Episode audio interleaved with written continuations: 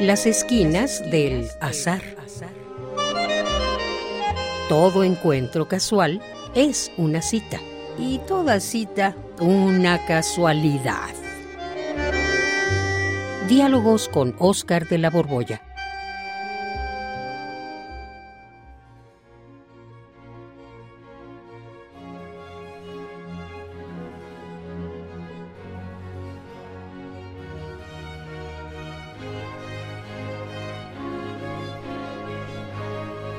Pero mira nada más, qué maravilla.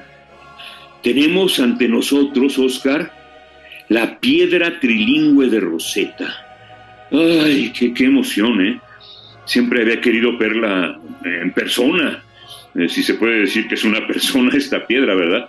Y pues tuvimos que ir a Londres y estamos en el Museo Británico. Bueno, no, qué, qué, qué emoción, ¿eh? Qué emoción. No, sí, sí, Juan, yo también quería conocerla, porque esta pieza es clave para que se pudiera descifrar el egipcio. Es, es, es una piedrota como de granito negro. Pues aquí en la cédula lo dice, mira, dice que la piedra de Rosetta es un fragmento de una antigua estela egipcia cuyo material es, es la granodiorita y tiene un tamaño de 114 centímetros de alto, 72 de ancho y 27 centímetros de grueso. O sea, si es una piedrota. Sí, sí, sí, es un fragmento de un decreto que pues, aquí también lo dice, fíjate, lo publicaron en Memphis en el año de mil, no, que mil, 196 antes de Cristo. En nombre del faraón Ptolomeo V. Y el decreto aparece en tres lenguas distintas. Arriba pues, están los jeroglíficos egipcios, en la parte intermedia, pues, el lenguaje franco que hablaban en Egipto, o sea, el demótico, y abajo, el único que se conocía, que era el griego antiguo. Sí, es una pieza que encontraron los franceses en la expedición de Napoleón a Egipto y tiene una historia verdaderamente sorprendente. Sí, pero mira, a ver, a ver, a ver, vamos a ponerte una prueba aquí. ¿Te acuerdas que en la prepa tuvimos una clase de etimologías y aprendimos por lo menos el alfabeto griego? Ay, sí, cómo no, alfa, beta, gamma, delta, eta, teta. Eh, yo hasta me dedicaba a escribir con caracteres griegos eh, algunas de mis notas y todo, así que para, como un reto personal. sí, pues era una manera de cifrar. Y yo también, eh, aunque siempre tuve la duda, fíjate, de cómo se escribiría mi nombre sino si con omega o con omicron.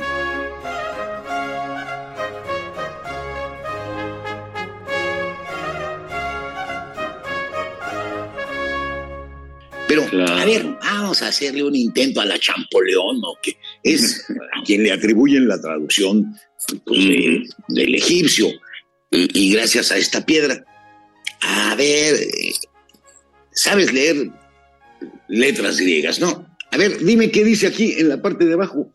Ay, no, no, no exageres, Oscar. No está dificilísimo. Las letras griegas están muy chiquitas, chiquititas. Y además todo está escrito con mayúsculas.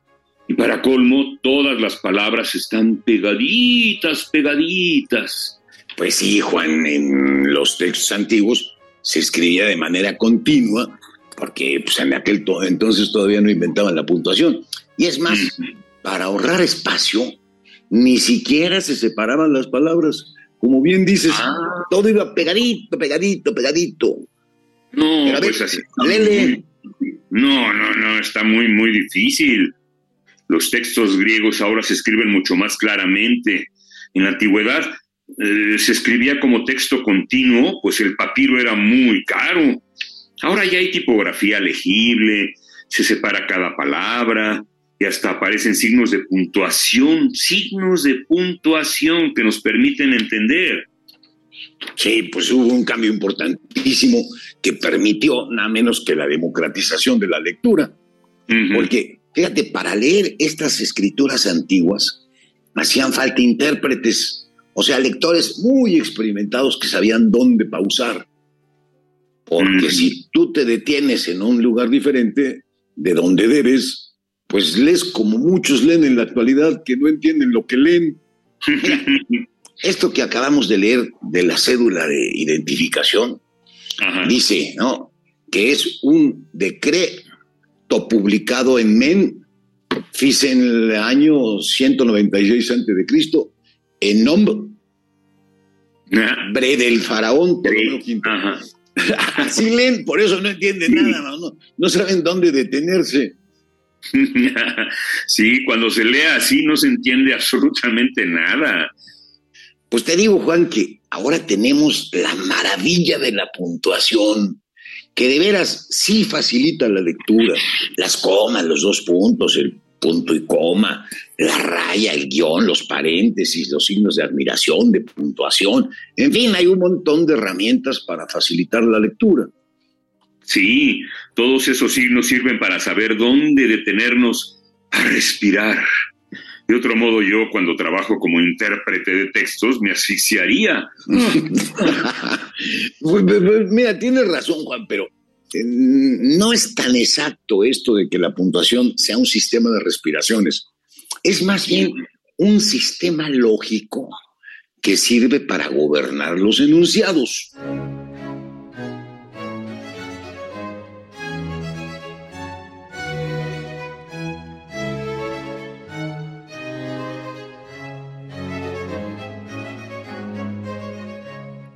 ¿Cómo de que no es un sistema de respiraciones? Ah, ah.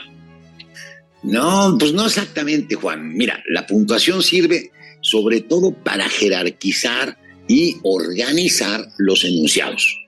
Por ejemplo, si yo escribo, Juan está conmigo en el sorprendente Museo Británico de Londres, estoy haciendo un enunciado que es largo eh, y en cambio pues si te digo, Juan, coma, ven conmigo, aquí debo poner una coma después de Juan, puesto que se trata de un vocativo. Y si te fijas, el segundo enunciado es más breve que el primero, y el primero no lleva coma y el segundo sí. A ver, déjame ver. Dijiste Juan está conmigo en el sorprendente Museo Británico y luego, Juan, ven conmigo. Sí, es más breve. Esa coma no es para respirar. es cierto. No me estaba yo ahogando, eh, la verdad. Ya, ahí ves, Juan. Cuando el lenguaje es oral, nos apoyamos en algunas pausas, en entonaciones, en gestos, en ademanes. O sea, completamos el lo, que decimos. Pero cuando no estamos ahí para hablar, sino que lo escribimos, sí necesitamos ser tan elocuentes como cuando hablamos. O sea, y que para esto hace falta la puntuación. Y por eso te digo que sobre todo es un sistema para gobernar lógicamente los enunciados. Ah, caray, tienes razón, como siempre. Si solo sirviera para respirar, pues solo habría comas. Te detendrías en la coma, tomarías el aire hasta la siguiente coma, pero no, no, no, no es así. Bueno, ¿para qué sirve la coma? Uy, Juan, pues mira, la coma sirve pues, para muchísimas cosas. Para separar elementos de la misma índole, por ejemplo, todos los nombres, todos los adjetivos, todos los verbos, cuando haces una enumeración. Por ejemplo, te pongo un caso.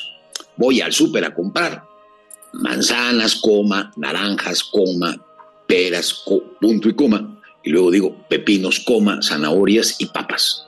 O sea que también sirve para que el verbo no se tenga que repetir. Por ejemplo, tú comerás torta de jamón y yo coma de milanesa. Aquí te comiste el verbo, no hizo falta. Pero imagínate decir, tú comerás torta de jamón y yo comeré de milanesa, pues ah, no hace falta con una simple coma, te ahorras la repetición. Y sirve para muchas funciones. Es más, hasta puede darte un, énfasis en el estilo literario. Hay un, un parrafito de Ernesto Sabato, Ernesto no, ¿verdad? Eh, de, sí, de Sabato, que dice, quería contarle mis nuevas ideas, coma, comunicarle un efecto grandioso, coma, inyectarle mi ardiente fe. ¿Te, te das cuenta? Con la última coma el efecto que provoca con esto de inyectarle mi ardiente fe. Claro, suena sensacional eso de inyectarle mi ardiente fe. O sea que las simples comas también sirven para crear efectos literarios. Sí, mi Juan. Hay un montón de manejos obligatorios de los signos de puntuación que son los que debemos usar todos para comunicarnos claramente por escrito.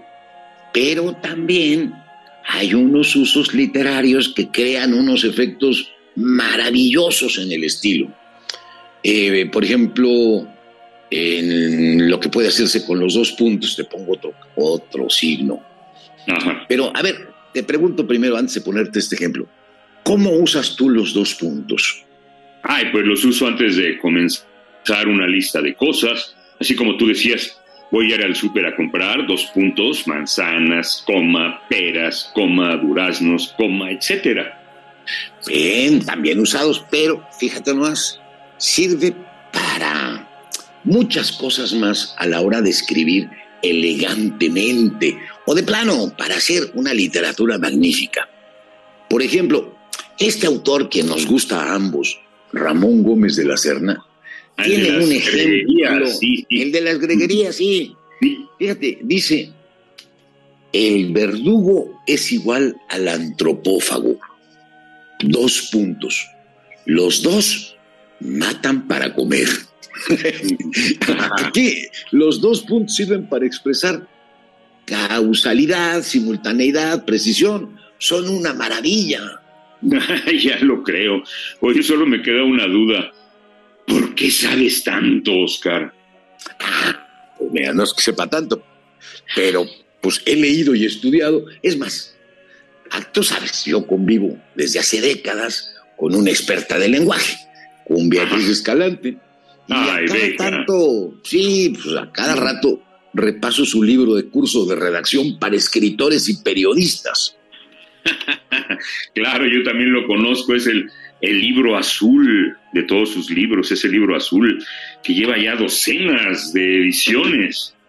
Sí, pues esta, este, este libro a mí me ha aclarado pues muchísimas cosas, no solamente la puntuación de la que estamos hablando ahora, sino figuras retóricas, uso correcto de preposiciones. Y, y, sí, Juan, pues mira, es más, ella que viene con nosotros, pues no se detuvo aquí a babear como tú y yo ante la piedra trilingüe de Rosetta. Ella más bien estaba interesada en los frisos del Partenón. Aprovechemos nuestra visita en este espectacular museo. Vamos a buscarla y vemos y te enseño cuál de los frisos fue el que hizo Sócrates. Ah, caray. Me lo enseñas, por favor, y vamos a buscar a la maestra Escalante. Órale.